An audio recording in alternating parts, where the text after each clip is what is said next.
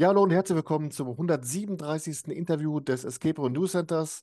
Heute habe ich einen Mann zu Gast, der eng mit der Geschichte der Interviews in dem Escape Room News Center verbunden ist, denn er war am 4.2.2021 im allerersten Interview zu Gast. Deswegen sage ich herzlich willkommen, Jonas Grimberg von Air Escape in Remscheid. Hallo Hartmut, vielen Dank für die Einladung. Ich freue mich sehr. Äh, man mag es kaum glauben, damals war das Interview ja noch in Textform. Ich habe dir die Fragen geschickt, du hast mir die Antworten zurückgeschickt.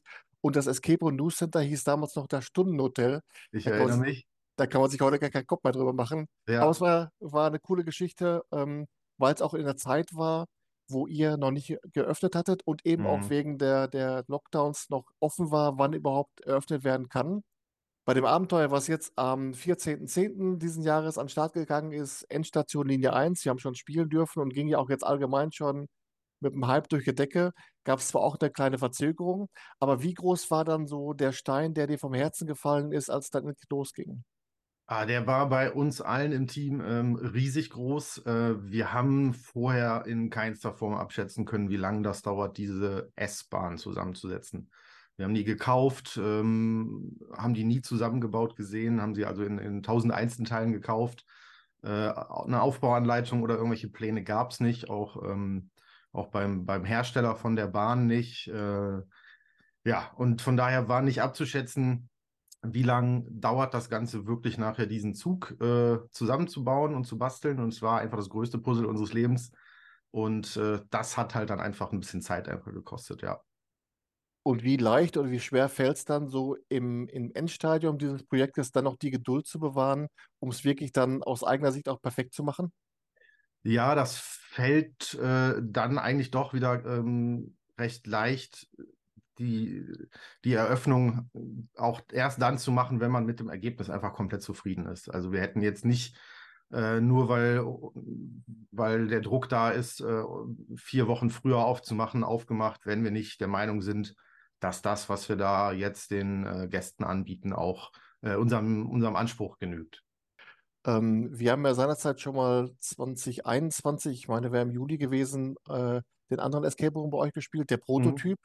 Äh, und da hast du schon zum ersten Mal so ein bisschen angeteasert, dass, ah, ich habe da was bei eBay gefunden. Ja. Ähm, kannst du mal so ein bisschen skizzieren, wie so die Chronologie war von dem Zeitpunkt Juli ein- 2021, wo wir das erste Mal darüber gesprochen haben, bis es dann nachher zur Eröffnung kam?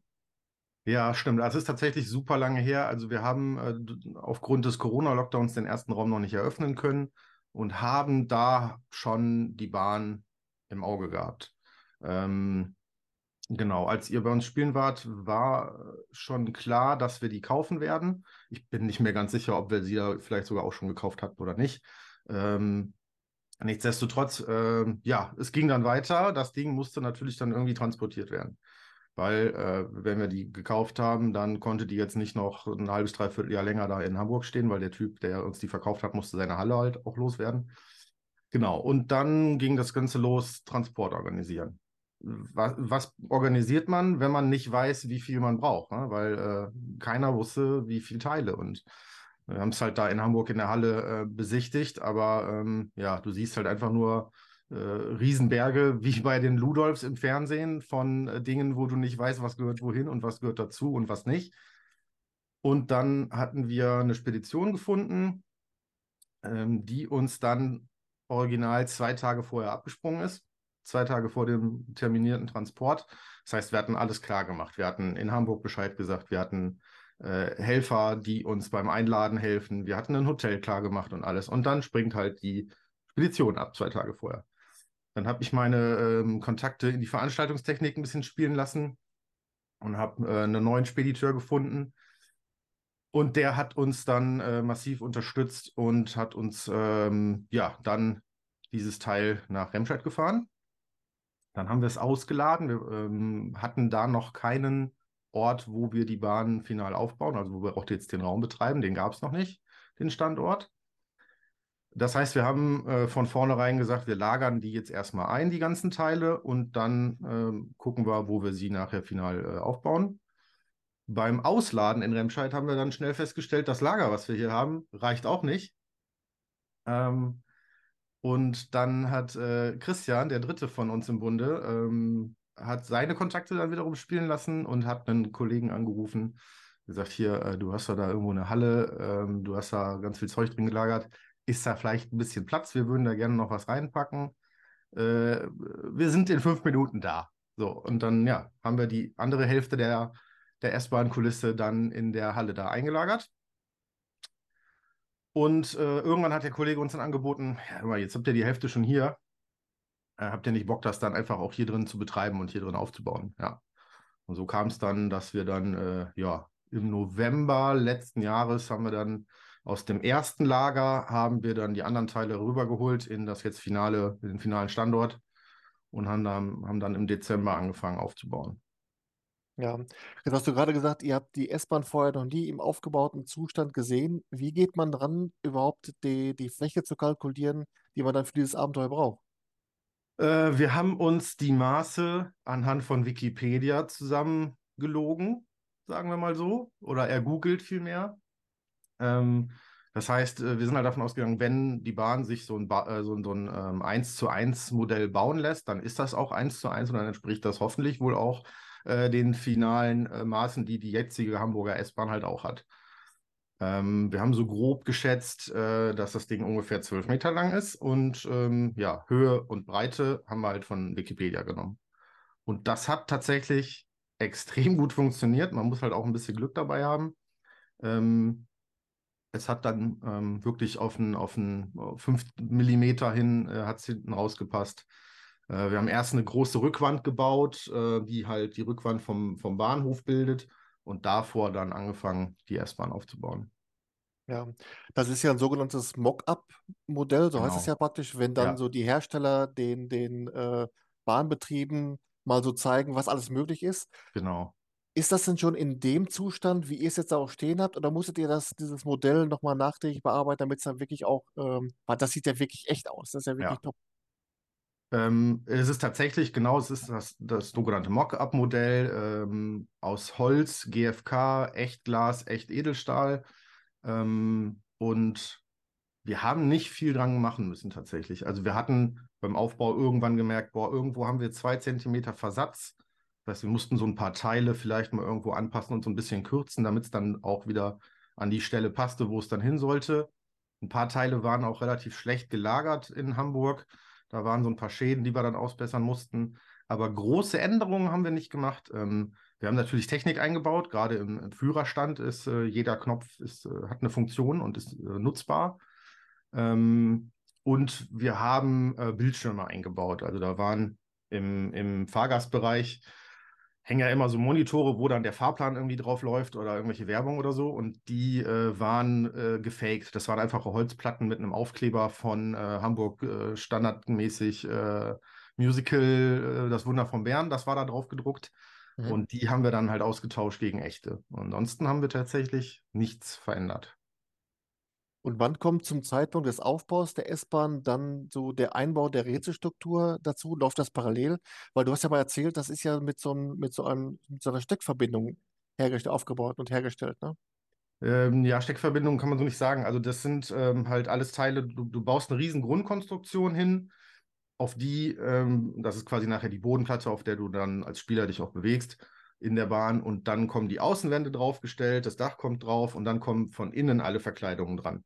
Äh, ganz verrückt, äh, alles wird irgendwie ineinander hin und her geschoben, weil du siehst von innen auch nirgendwo Schrauben. Also du hast wirklich den Eindruck, ja, alles klar, das ist hier eine, eine Innenwandverkleidung und die ist wirklich angebracht, ohne dass sie irgendwo verschraubt ist oder so. Die ist quasi einfach nur ineinander gehangen.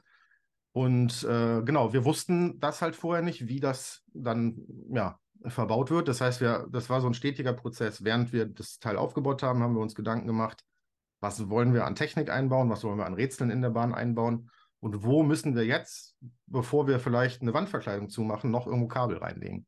Also das lief total parallel. Wir hatten für alle Rätsel so außerhalb der Bahn natürlich eine grobe Vorstellung, was wir da so vorhaben. Ähm, aber in der Bahn, das ist tatsächlich während der Bauphase dann entstanden, final, ja. Jetzt hast du gerade gesagt, äh, jeder Knopf im Cockpit, in einem Fahrerstand hat auch seine eigene Funktion. Inwieweit war da auch so eure Befürchtung, dieses Abenteuer nicht zu technisch äh, aufzuziehen? Mm, klar, man muss immer aufpassen, dass das noch für jeden zugänglich ist und jeder da auch Spaß dran hat und äh, man nicht irgendwie eine Ingenieursausbildung braucht, um äh, dieses Rätsel äh, lösen zu können. Jetzt muss ich aber auch dazu sagen, auch wir haben ja von, von der Technik in der Lok gar keinen Plan. Also äh, das, was wir jetzt da quasi an Rätselstruktur reingebaut haben, das ist mit Sicherheit nicht das, äh, wie man in äh, real einen Zug steuern würde. Ähm, von daher, wir haben es dann äh, simpel gehalten, aber ähm, uns so Gimmicks nicht nehmen lassen, zum Beispiel, dass man halt auf die Hupe drückt und dann hupt es halt auch. Ne? Das war uns dann schon wichtig. Äh, ich glaube, wir verraten nicht zu viel, wenn zum einen äh, mit der Buchungsbestätigung schon ein Teil des Abenteuers losgeht, aber auch, das finde ich ja noch viel größer, dass vor Ort schon das Abenteuer praktisch mit dem Betreten der Location beginnt. Wie wichtig war euch das, das auch so dann aufzuziehen? Ähm, das war uns sehr wichtig. Also wir haben ähm, gesagt, wenn wir so ein großes ähm, Element wie diese S-Bahn haben, und das ist einfach ein, ein Riesenteil, so, dann äh, muss auch das drumherum komplett stimmen. Deswegen haben wir äh, nicht nur eine Bahn gebaut, sondern einen kompletten Bahnhof drumherum. Also mit einem Bahnsteig, mit äh, einem Stellwerk, das kann man auch verraten, mit ähm, eine Eingangshalle, wo auch ein Kiosk ist. Äh, da kann man nachher äh, nach dem Spiel dann auch Getränke kaufen. Ähm, und ja, deswegen war uns wichtig, dass man wirklich ähm, von vornherein in der Story ist. Also, dass du kommst da an, du siehst, alles klar, hier ist eine Bahnhofsbeschriftung, hier ist der Eingang, hier steht rauchfreier Bahnhof und so. Und die Schilder sind halt alle detailgetreu gemacht. Und ähm, ja, du bist, ähm, du wirst von uns auch nicht begrüßt, herzlich willkommen bei Escape, sondern Hallo, mein Name ist äh, Piepenschroter. Ich bin hier der Schulungsleiter für die Triebfahrzeuge. Ähm, schön, dass Sie äh, zu Ihrer Schulung gekommen sind und ähm, wir sind spät dran. Los geht's. Ja, so geht's halt dann schon los. Und dieses Schulungsleiter-Ehepaar Piepenschroter, Herr und Frau Piepenschroter, diese äh, zentralen Figuren, für die habt ihr ja sogar einen Instagram-Account angelegt, ne? Ja, genau.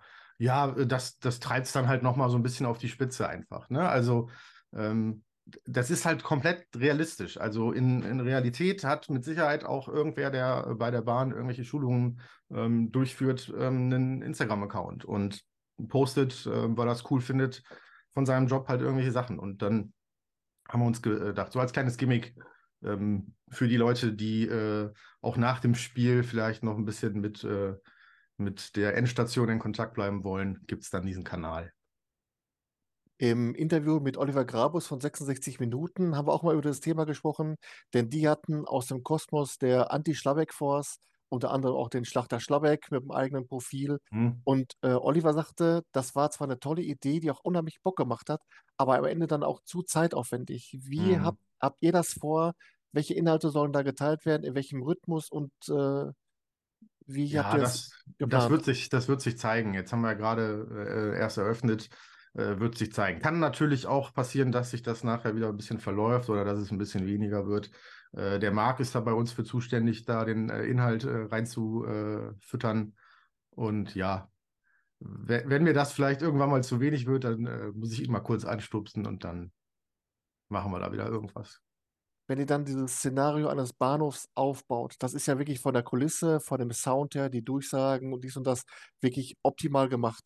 Welche Rolle spielt da auch so dieser Punkt der Düfte? Ist es auch so, dass man sich fragt, wie können wir, was müssen wir da machen, was können wir da umsetzen? Erzähl uns noch ein bisschen dazu.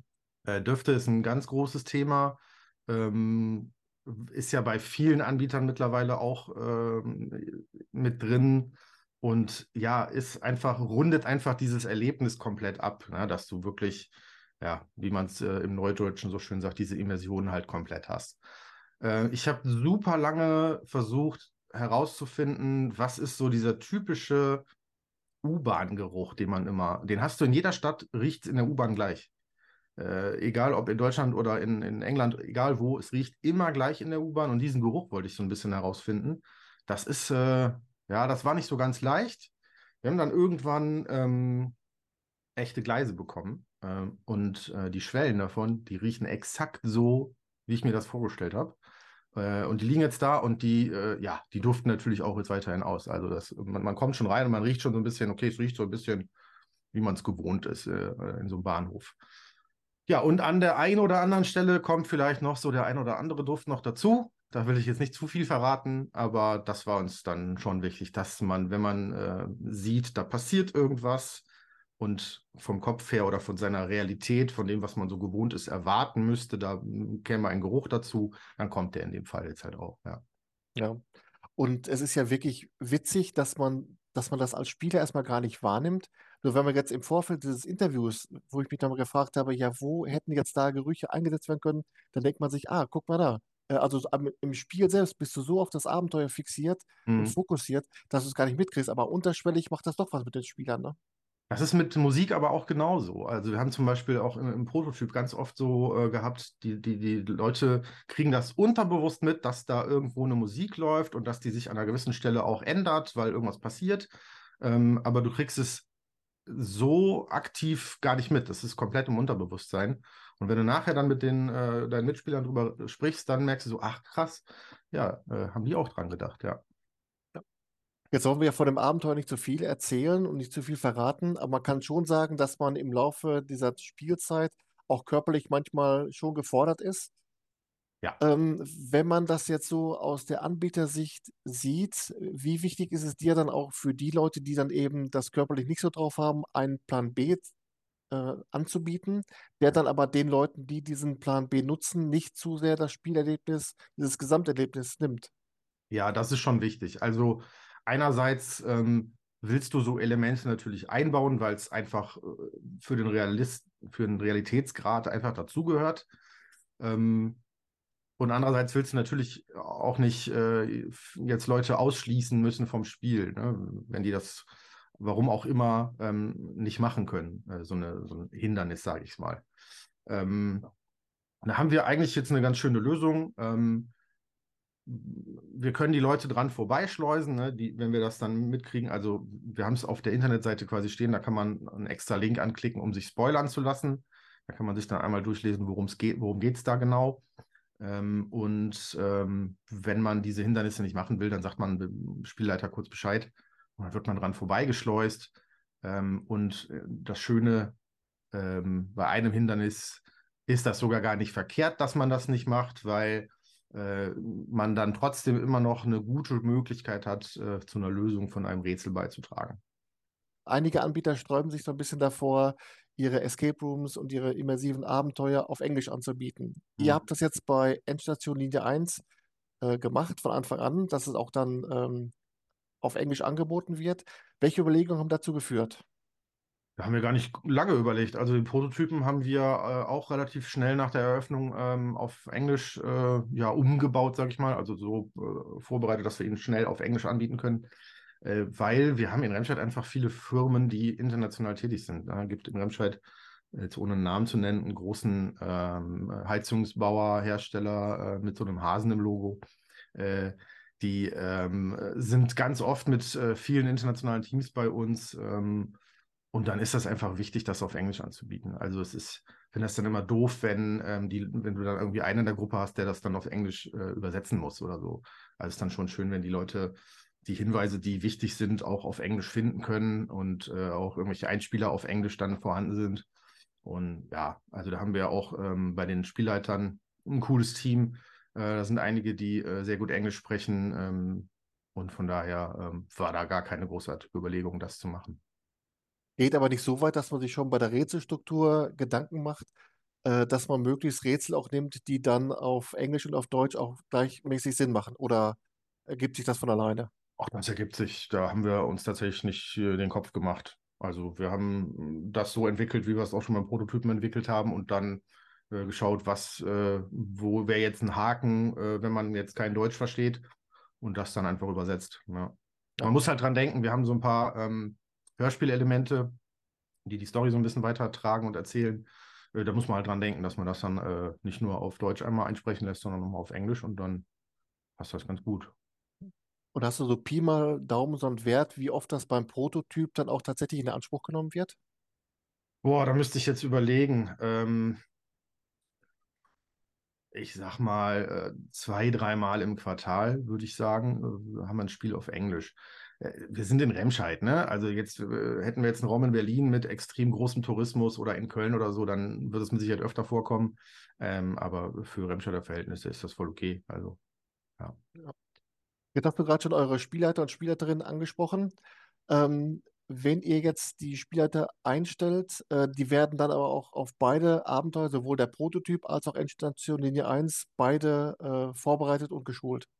Genau, wenn die bei uns neu anfangen, äh, die werden immer erst auf den Prototypen geschult, weil der deutlich einfacher zu leiten ist ähm, und nicht so ein ähm, schauspielerisches Talent benötigt, wie jetzt aktuell die Endstation. Ähm, aber die ähm, kriegen alle jetzt nach und nach ihre Schulungen auch für die Endstation. Ja. Sollen schon äh, alle Räume spielen und die haben da auch tierisch Bock drauf. Also ähm, äh, die kratzen alle schon, wann ist denn mein, mein Teil, wann darf ich denn endlich in die Schulung und so. Ja. Und äh, wie ist so die, die Resonanz bei den Spielleitern und Spielleiterinnen? Ist das so, dass die dann eher den, den Prototyp bevorzugen? Oder haben die auch richtig Bock dann, wenn sie wissen, worum es in diesen, diesen schauspielerischen Elementen geht, dass sie richtig heiß drauf sind, da sich auch mit einzubringen? Ja, definitiv. Äh, die haben da total Bock drauf. Die entwickeln halt auch dann diese, diese Rolle Piepenschroter so äh, weiter. Ne? Also jeder äh, setzt das ja dann anders um. Äh, ich, wenn ich das mache, bin ich so ein bisschen äh, strenger äh, zu den Gästen und ähm, mache äh, an der einen oder anderen Stelle mal einen blöden Spruch. Und ähm, ja, jeder Spielleiter, jede Spielleiterin hat da so ihren eigenen Weg, wie sie dann diese, diese Rolle umsetzt. Ja. Also die haben da tierisch Bock drauf, ja. Der Escape Room Prototyp hat ja einen Lokalbezug. Äh, erzähl uns mal kurz in Einzelsätzen, um was es in dem Raum genau geht. Ähm, da geht es um Industriespionage in der bergischen Werkzeugindustrie. Ähm, die Spieler sind äh, Agenten, Spezialagenten und haben den Auftrag, äh, den Prototypen der einer Werkzeugfirma, das ist dann unser Auftraggeber, äh, der der Werkzeugfirma gestohlen wurde, äh, in den Räumlichkeiten der Konkurrenzfirma wiederzufinden. Äh, ja, das ist äh, kurz und knackig eine 60-minütige Mission äh, klassische äh, Heist-Mission. Also du musst einbrechen, was, was zurück äh, erobern und wieder äh, rauskommen. Ja, und dieser Lokalbezug hat ja euch einiges bedeutet, weil ja eben Remscheid auch in dieser Werkzeugmacher-Dynastie da auch ganz weit vorne liegt, ne? Ja, definitiv. Ähm, wir äh, haben vorher ja schon ein paar andere Projekte gemacht, bevor wir mit Escape Rooms angefangen haben. Und da war uns auch so dieser, dieser Lokalkolorit immer wichtig. Und das wollten wir dann halt äh, beim Prototypen auch so umsetzen. Und wenn man äh, mal kurz so durch Remscheid schaut, dann gibt es da nicht so viele äh, Themen oder beziehungsweise gibt es zwei Themen, die einmal sofort ins Auge springen. Das eine ist halt die Werkzeugindustrie, daraus kann man halt was Schönes machen. Äh, und das zweite Thema wäre Röntgen. Also Röntgen, äh, Wilhelm Konrad Röntgen kommt aus Remscheid, der die Röntgenstrahlen erfunden hat und ähm, mal schauen, äh, ob das auch nochmal irgendwann ein Thema wird, was wir vielleicht im Raum umsetzen werden. Ja, ich glaube, da kommen wir später noch zu. Okay. Ähm, wenn man jetzt in diese Firma eindringt, dann trägt die Gruppe Overalls einer, einer Sicherheits-, nee, nicht einer Sicherheitsfirma, sondern einer äh, Reinigungsfirma, ne? Reinigungsfirma, ja. Äh, was denkst du, macht das mit einer Gruppe, wenn sie dann auch in, in einer storytechnischen äh, Verkleidung dann das Abenteuer spielt? Ähm, das nimmt dich halt nochmal ähm, direkt mit. Also das, das unterstützt einfach auch wieder diesen immersiven Charakter. Ähm, du, du bist halt sofort ähm, Teil der Story. Also du bist äh, mittendrin, ähm, ja, musst dich verkleiden, musst dich halt wirklich tarnen. Also das ist halt alles im Kontext der Story, macht es halt alles total Sinn. Und ähm, das Coole an diesen äh, ja, Uniformen oder äh, Overalls ist, äh, damals, als ihr gespielt habt, da gab es noch diese blauen. Genau, ja. Äh, genau, die haben wir einfach besorgt. Und mit, dann hat uns irgendwann eine Remscheider Reinigungsfirma, äh, eine recht große, angesprochen und hat gesagt, hier, äh, wir würden euch die sponsern. Ähm, ja, und jetzt haben wir halt Originale. Also immersiver geht's nicht. Ja. Und die haben dafür aber nur die Overalls rübergetan oder gibt es auch monatlich nochmal einen kleinen Obolus, dass sie sagen, komm, dafür, dass unser Logo mit drauf ist? Die Overalls und die reinigen die einmal die Woche. Okay, ja. Ja. Eure erste Location liegt ja im sogenannten Gründerquartier in Remscheid. Äh, kannst du mal erzählen, was sich hinter diesem Gründerquartier verbirgt? Das Gründerquartier ist, ähm, ja, ist tatsächlich äh, lustigerweise eine alte Werkzeugfabrik mitten in der Remscheider Innenstadt und ähm, wird betrieben vom Gründerschmiede e.V. Das ist ein Verein, den gibt es schon länger als diese Räumlichkeiten. Die bieten äh, Startup-Beratung an. Also du kannst da hingehen, wenn du ein Unternehmen gründen willst und noch nicht genau weißt wie, dann gehst du da hin. Da ist die Sparkasse mit einem Büro mit drin, da ist ein Steuerberater mit drin ähm, und da kannst du dich von A bis Z beraten lassen. Wie gründe ich, auf was muss ich achten, äh, was für finanzielle Sachen kommen irgendwie auf mich zu. Und wenn du dann soweit bist und sagst, okay, ich habe jetzt äh, Bock und gründe ein Unternehmen, dann kannst du dort auch Büros mieten. Also du kannst anfangen mit einem Schreibtisch, den du dann in so einem Coworking-Bereich ähm, dir teilst, äh, bis zu einem ganz kompletten äh, Sechs-Personen-Büro kannst du da alles dann mieten. Und als wir damals für den Prototypen Räumlichkeiten gefunden haben, hat uns der Geschäftsführer vom Gründerquartier äh, angequatscht, den kennen wir auch schon äh, ganz lange und äh, hat gesagt, hier, ich habe mitbekommen, ihr sucht Räumlichkeiten, habt ihr Bock? Wir bauen hier gerade das Gründerquartier auf und ähm, da wäre noch ein Raum frei, habt ihr Bock, da den Escape Room reinzumachen? Und da haben wir nicht lange überlegt. Ähm, das ist eine ganz coole ähm, Location und du kommst mit vielen ähm, ja, modernen, jungen Startups und Unternehmen in Kontakt und äh, ist auch ganz schön, um so ja, Netzwerkkontakte dann äh, zu knüpfen. Ja, das heißt, obwohl es jetzt Gründerquartier heißt, ist jetzt eure Verweildauer in diesem Gründerquartier aber nicht irgendwie befristet, weil ihr seid ja jetzt mittlerweile mit Air Escape weit über die Gründungsphase hinaus. Ne? Ja, das stimmt. Ähm, ist von denen aus her nicht befristet. Das Problem, was wir da haben, äh, das ist natürlich also auch der Grund, warum äh, die Endstation an einem neuen Standort ist. Wir haben da keine Erweiterungsmöglichkeiten. Ne? Also wenn wir nicht äh, alle anderen Firmen rausekeln und äh, deren Büroflächen mit anmieten, können wir da ähm, nicht, nicht ähm, ja, wachsen. Von daher, äh, wenn irgendwann ein dritter Raum kommt, dann muss man sich mal Gedanken machen, äh, wie man das dann umsetzt und was man da für eine Location dann findet. Ja. Äh, jetzt mal eine kurze Zwischenfrage. Die, das Abenteuer Endstation Linie 1 erstreckt sich über 180 Quadratmeter. Du hast eben erzählt, dass ihr erstmal äh, in einem Teil der Halle die Sachen reingelagert habt und dann die nach und nach rüber. Ist denn jetzt der Teil, wo früher dann äh, das Lager war, ist der jetzt noch frei oder ist der nachher Teil geworden von den 180 Quadratmetern und damit ist dann die neue Location auch schon ausgereizt? Ja, die ist auch schon voll tatsächlich damit. Äh, das war auch beim Bauen die größte Herausforderung, ähm, dass man die ganze Zeit schauen musste, boah, was packe ich jetzt wohin? Wo lege ich es mir zum siebten Mal in den Weg, äh, um es dann zum achten Mal wegzuräumen und so. Ähm, das war Tetris auf hohem Niveau. Äh, und ja, da ist voll. Also auf den 180 Quadratmetern Halle, die wir da angemietet haben, ist komplett die Endstation mit allem drum und dran. Würdest du eigentlich als äh, Escape Room Designer, äh, Erbauer sagen, dass es den größeren Reiz macht, eine kleine Fläche zu haben und da möglichst effektiv zu bauen? Oder eine große Fläche auch wirklich dann auszufüllen, dass nicht so viel Leerlauf drin ist? Hm, es hat beides seinen Reiz tatsächlich. Ähm, beim Prototypen haben wir mit dem Bereich für den Spielleiter, also mit dem Spielleiterbüro, 25 Quadratmeter. Und da finde ich, haben wir den Platz schon echt sehr, sehr gut ähm, aufgeteilt. Man erwartet das nicht, dass dann, dann doch so viele Räume noch irgendwo sind. Ähm, aber auch so, ein, so, eine große Fläche macht natürlich Spaß. Ne? Da kann man halt nochmal ganz andere Sachen umsetzen. Ähm, und ja, wie gesagt, gerade da, da die Bahn einfach groß war, hat sich die Frage nicht gestellt, ob wir das irgendwie auf einer kleineren Fläche, Fläche machen. Also ich hätte am liebsten die Halle sogar noch größer gehabt für die, für die S-Bahn. Ähm, ja. Ja. Wobei in der Prototyp, ich habe jetzt 253 Räume gespielt, in der Prototyp war für mich das größte Rätsel, die größte Aufgabe, der größte Schwierigkeitsgrad, nämlich nach den 60 Minuten aus dem Oval wieder rauszukommen. ja, das geht mittlerweile ein bisschen einfacher. Das sind jetzt nur noch Westen und Schürzen. Ja, okay. Ja, du musst nicht mehr mit den Füßen rein. Mein lieber Scholli. ja. Ähm, jetzt hast du gerade gesagt, der, der Raum sowohl in der neuen Location als auch im Gründerquartier ist ausgereizt. Als wir seinerzeit im Juli 2021 mal vor Ort gesprochen haben, hast du gesagt, falls es da nochmal einen weiteren Raum gibt, einen dritten Raum, dann muss die große Lösung her. Das heißt, dann würdet ihr praktisch eine neue Location nehmen und ähm, zusätzlich zu dem neuen Raum den Prototyp mit umsiedeln. Also wenn wir irgendwann mal darüber reden, dass wir einen dritten Raum bauen, dann wäre der Plan, äh, die Endstation bleibt da, wo sie ist, weil die Bahn baut von uns keiner mehr ab. Ähm, und für alles andere kriegen wir dann eine Fläche, die groß genug ist, um den Prototypen da unterzukriegen.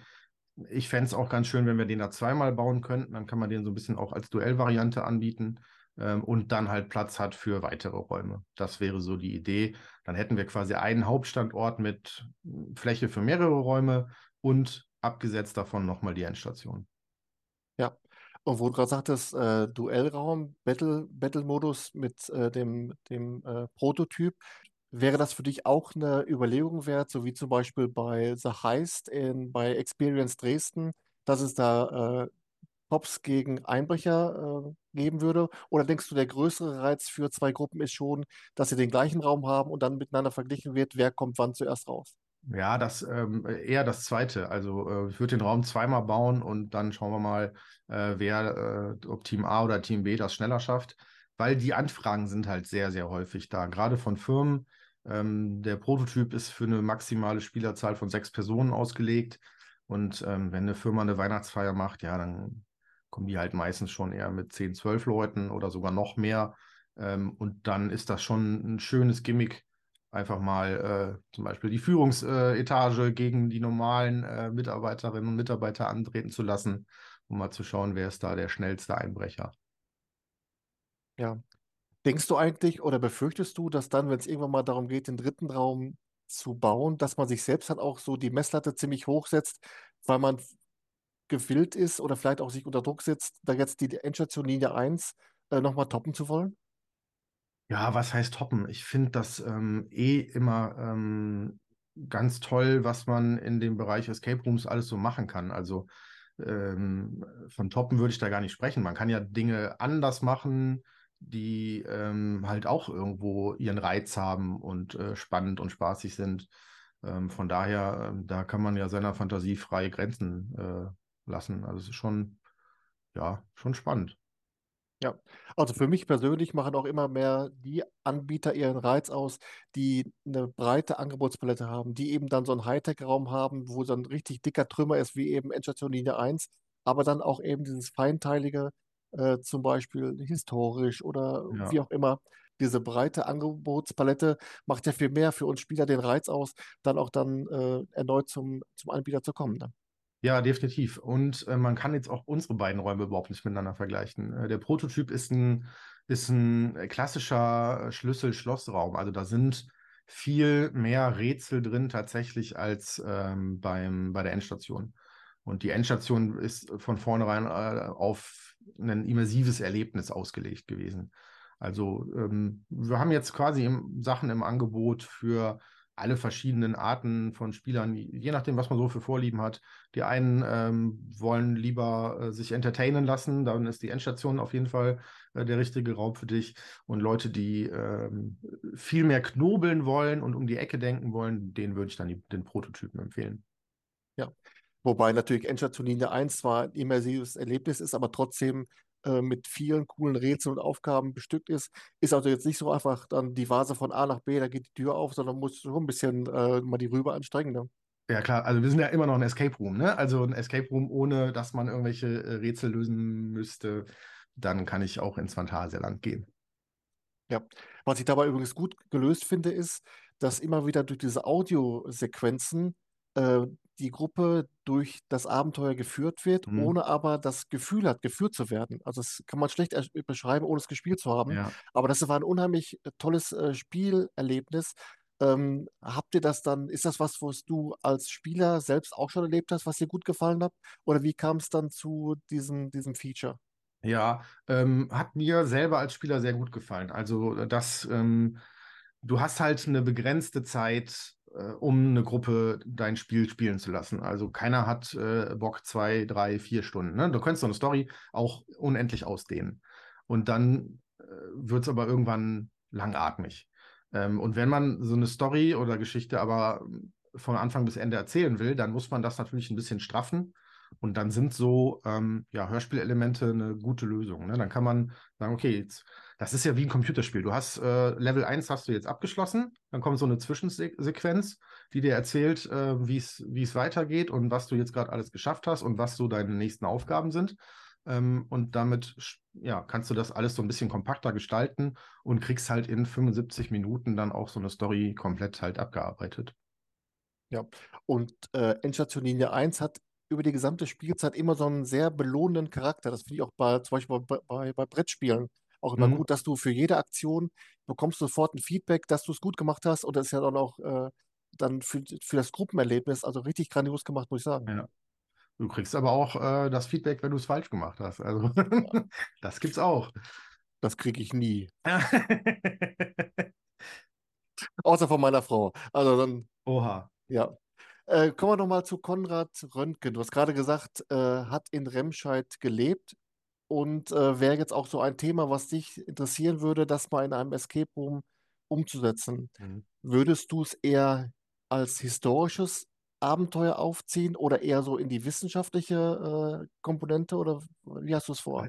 Also wenn, ich könnte mir eine gute Mischung aus beidem vorstellen, dass man so einen guten Mittelweg äh, findet. Ähm, ich bin äh, weder Physiker noch äh, Geschichtslehrer oder so. Das heißt, ähm, die Kurianten, meine Kompetenzen äh, liegen nicht i- in diesen beiden Bereichen.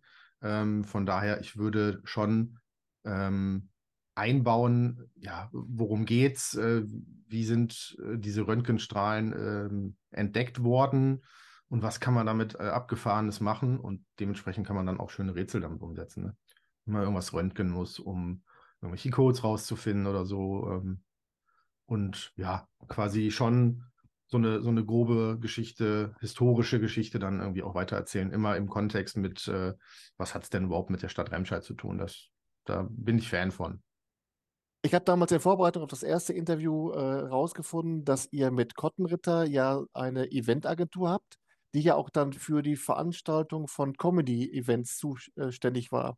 Inwieweit wäre das mal so eine, äh, so eine Komponente, so, in, so ein Escape Room mal in Richtung äh, Comedy und äh, so weiter aufzuziehen? Oh, das ist eine gute Frage. Habe ich noch nicht drüber nachgedacht, ehrlich gesagt. Also wir haben, ähm, genau, wir haben mit Comedy-Events angefangen, ähm, die auch immer einen Remscheider Bezug hatten. Und durch Corona äh, haben wir das dann leider äh, komplett einstellen müssen. Ähm, boah, wüsste ich jetzt tatsächlich nicht, wie man das, so auf die Schnelle zumindest wüsste ich es nicht, wie man das geschickt ähm, ähm, mit einem Escape Room verknüpft. Also man kann natürlich einen Escape Room bauen, der irgendwie extrem viele ähm, äh, Comedy-Elemente hat oder so, ne? Oder du baust, äh, weiß ich nicht, äh, das äh, Studio von äh, TV Total nach oder so und äh, spielst da drin. Wobei dann kriegt man wieder Stress mit der Produktionsfirma da. Ähm, ja, aber müsste ich mal drüber nachdenken. Ist auf jeden Fall mal ein Anreiz. Ja, denn das ist so eine Geschichte, die kommt ja eigentlich in Escape Rooms eigentlich äh, ziemlich selten vor, dass man wirklich mal so durchgeht. Klar, es gibt immer mal wieder eine Komponente, gerade wenn es so um Personen geht, die dann sehr überspitzt dargestellt sind. Aber so tatsächlich jetzt mal wirklich so durchgeht, mal so ein, äh, so ein Comedy, es muss ja nicht gerade Comedy sein, es kann ja ruhig humorvoll sein, Mhm. aber äh, das gebe ich dir mal als Aufgabe mit dann fürs nächste, Okay, bis zum nächsten Interview. ich setze mich dran, ja. Jetzt hast du gerade schon erzählt und wir haben es ja jetzt auch schon äh, auch dann ähm, mitbekommen, dass jetzt der Bau von Endstation Linie 1 euch schon ziemlich äh, eingespannt hat, zeitlich. Ähm, war denn in der Zeit eigentlich noch für dich selbst auch noch Zeit zum selber Spielen?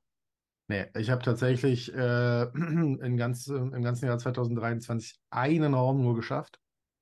Das war ganz am Anfang vom Jahr, als wir auch noch nicht so äh, extrem eingespannt waren auf der Baustelle. Aber nee, da war leider äh, überhaupt keine Zeit, selber zu spielen. Das muss sich dringend ändern nächstes Jahr. Ich habe eine ganz lange Liste mit Räumen, die ich gerne mal spielen möchte. Ähm, ja, von daher, jetzt kommt wahrscheinlich gleich irgendwann deine Frage nach einem äh, Geheimtipp. Ich habe keinen. Ich habe wirklich, ähm, ich habe echt gerade keinen, weil ich bin nicht dazu gekommen, irgendwo äh, irgendwelche Räume zu spielen, leider. Aber sag uns doch zumindest, was war denn der eine Raum, den du 2023 gespielt hast? Äh, das war in Düsseldorf, äh, das Erbe der Morettas bei der Code Agency. Ich glaube, im Januar oder Februar haben wir den noch schnell gespielt, Ah, dann cool. die Baustelle zugeschlagen hat, ja. Ja. Sehr schöner Raum, sehr cooler Anbieter. Ähm, ja, kann man auch äh, ein, äh, komplett äh, ohne Bedenken empfehlen. Da habe ich auch äh, noch den einen oder anderen Raum auf der Liste der To-Dos, ja. Ja. Wobei an sich ja das Erbe der Familie Moretta ist ja auch an sich so gesehen ein Geheimtipp, denn alle reden dann immer über Poltergeist, über das Zepter, Mhm. auf die dem Zepter des Lichts. Und das ist, äh, Moretta ist dann so ein äh, Room Behind, den man erst auf den zweiten Blick, aber genau wie, äh, wie manche andere schwere Jungs bei Rätselraum Ruhrpott zum Beispiel, sind das so die Räume, die echt Bock machen, aber immer Mhm. so erst zum, in, auf den zweiten Blick wahrgenommen werden. Ja, Ne? das, Kann gut sein. Vor allem äh, bei dem erinnere ich mich noch, der hat am Ende so einen so einen super coolen Plot-Twist, den, glaube ich, nicht alle Spieler mitkriegen. Ich will jetzt nichts spoilern, aber ähm, wenn man da, da sind auch Hörspielelemente drin und wenn man da richtig gut zuhört, kriegt man mit, wer einen dahinter das Licht führt. Ah, cool. Deswegen denke ich mal, ist ein guter Geheimtipp. Äh, den haben wir mit übernommen. Ja, Und damit habe ich alle 76 äh, Zettel meiner Fragen abgearbeitet. sehr Jonas, schön. das, das hat wirklich richtig Bock gemacht, äh, sowohl im Vorfeld sich so ein bisschen damit zu, zu befassen, aber auch dann euren Weg mal vom zwischen dem ersten Interview und jetzt, das ist ja wirklich, das Mhm. sind ja wirklich Meilen, Meilenstiefel, die ihr da angezogen Ja, habt. Äh, dafür großes Kompliment und äh, vielen Dank. fürs Interview sage ich nur ein Wort. Vielen Dank. Sehr gerne. Danke für die Einladung. Jonas, ich wünsche dir und deinem Team und deinen Lieben alles Gute, weiterhin viel Erfolg und ich würde sagen, wir sehen und hören uns. Bis die Tage. Gut. Dankeschön. Bis dann. Tschüss. Ciao.